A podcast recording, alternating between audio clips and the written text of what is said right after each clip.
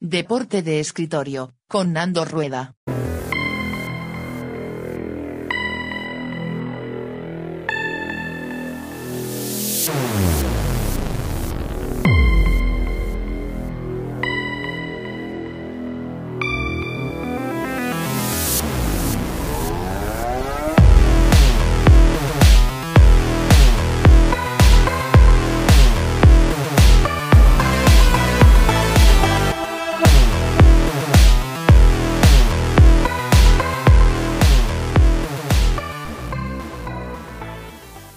Temporada 1, Episodio 2.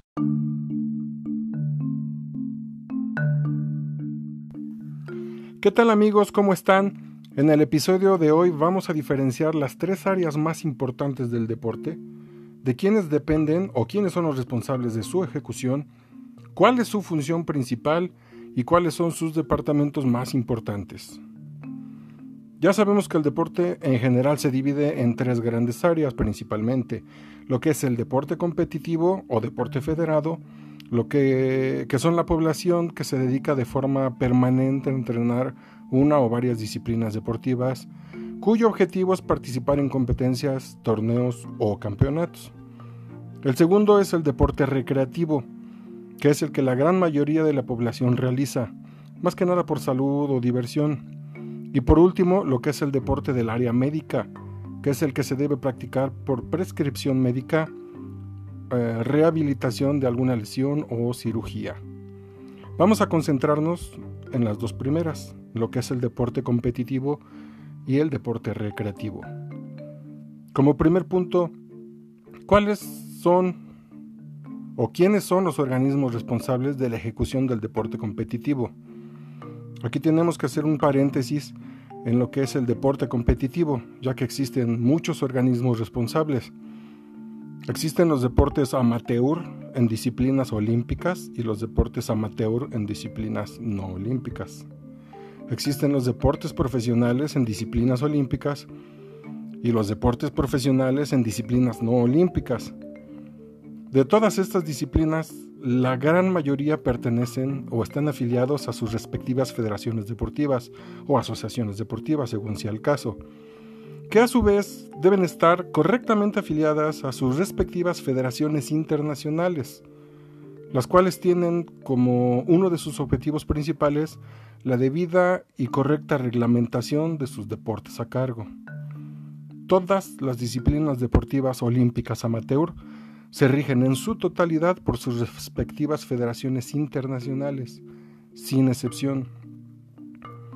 Aquí hay que hacer una subdivisión en cuanto a los organismos responsables de la ejecución del deporte competitivo, y esto es hablando en términos de la edad de los atletas, y los deportes que practican en etapas infantiles y juveniles y los que ya son primera fuerza o adultos.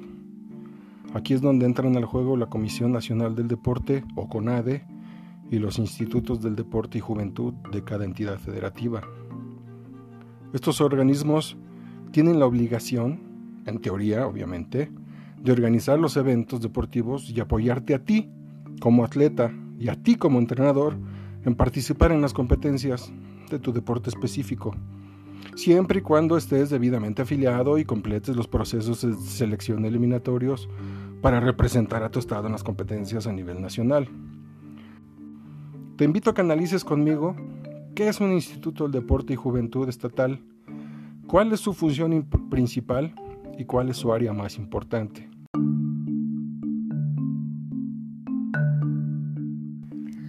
Para empezar el análisis, vamos a realizar un ejemplo de un organigrama simple, lineal, descendente, de lo que es la estructura básica de un instituto del deporte. Empezamos por el primer nivel, que es la Dirección General u Oficina del Director General.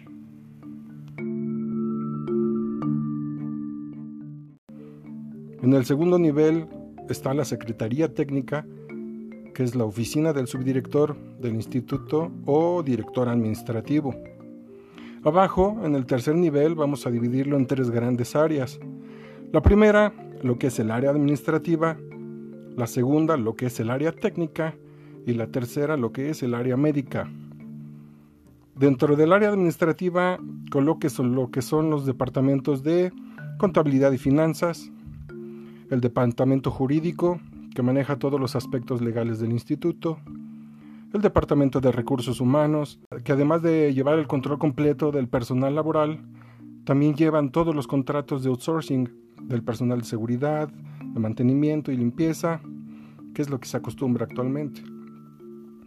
Está el departamento de comunicación y logística, en esta área se engloban muchos departamentos, lo que suele ser informática, que lleva las redes sociales, publicidad, prensa, y se encuentra el personal de soporte en la organización de eventos deportivos. Hay institutos que dentro de su organigrama crean una subdirección para cada uno de ellos. Aquí los vamos a englobar en uno solo para simplificar las cosas. Y hasta abajo, en esta misma línea, está el departamento de dirección de centros operativos pertenecientes a algún instituto del deporte. Regresamos al tercer nivel. Dentro del área técnica ubicamos tres espacios, donde se encuentra primeramente la Subdirección de Desarrollo Deportivo, que maneja todas las escuelas deportivas, maneja el deporte popular y en algunos casos el deporte estudiantil. Está la Subdirección de Deporte Federado o Alto Rendimiento, que esta se, se enfoca específicamente en los atletas y en los equipos representativos de la entidad. Y está la tercera, que es el Departamento de Metodología Deportiva o la Oficina del Metodólogo. Debajo de estos tres departamentos colocamos en línea descendente y hasta el fondo de la cadena alimenticia a los directores técnicos, a los entrenadores y a sus asistentes deportivos. Regresamos al tercer nivel, a lo que es el área médica, y colocamos el Departamento de Medicina del Deporte, que engloba las áreas de fisiatría, psicología deportiva, nutrición, etc. esto es un ejemplo de un organigrama muy sencillo de lo que es una estructura organizacional de un instituto del deporte. Te voy a realizar una pregunta en base a tu criterio y tu punto de vista. ¿Cuál crees que es el departamento más importante de toda la estructura administrativa de un instituto del deporte. Te invito a que pauses el audio unos segundos para considerar tu respuesta.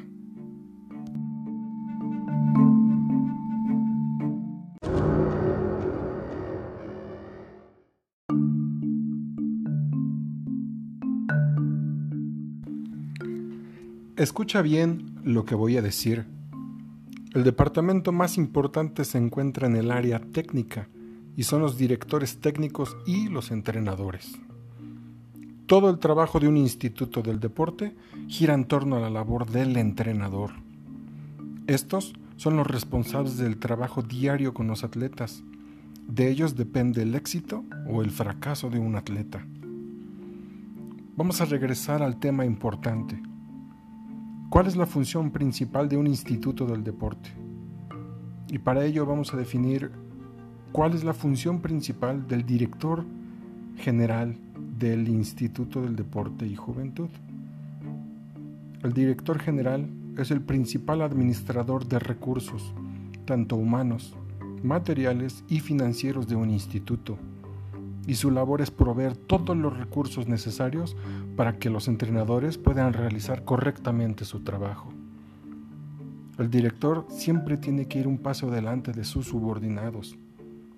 La primera regla de un líder es que todo triunfo de tus seguidores es tu triunfo y todo fracaso de tus seguidores es tu fracaso.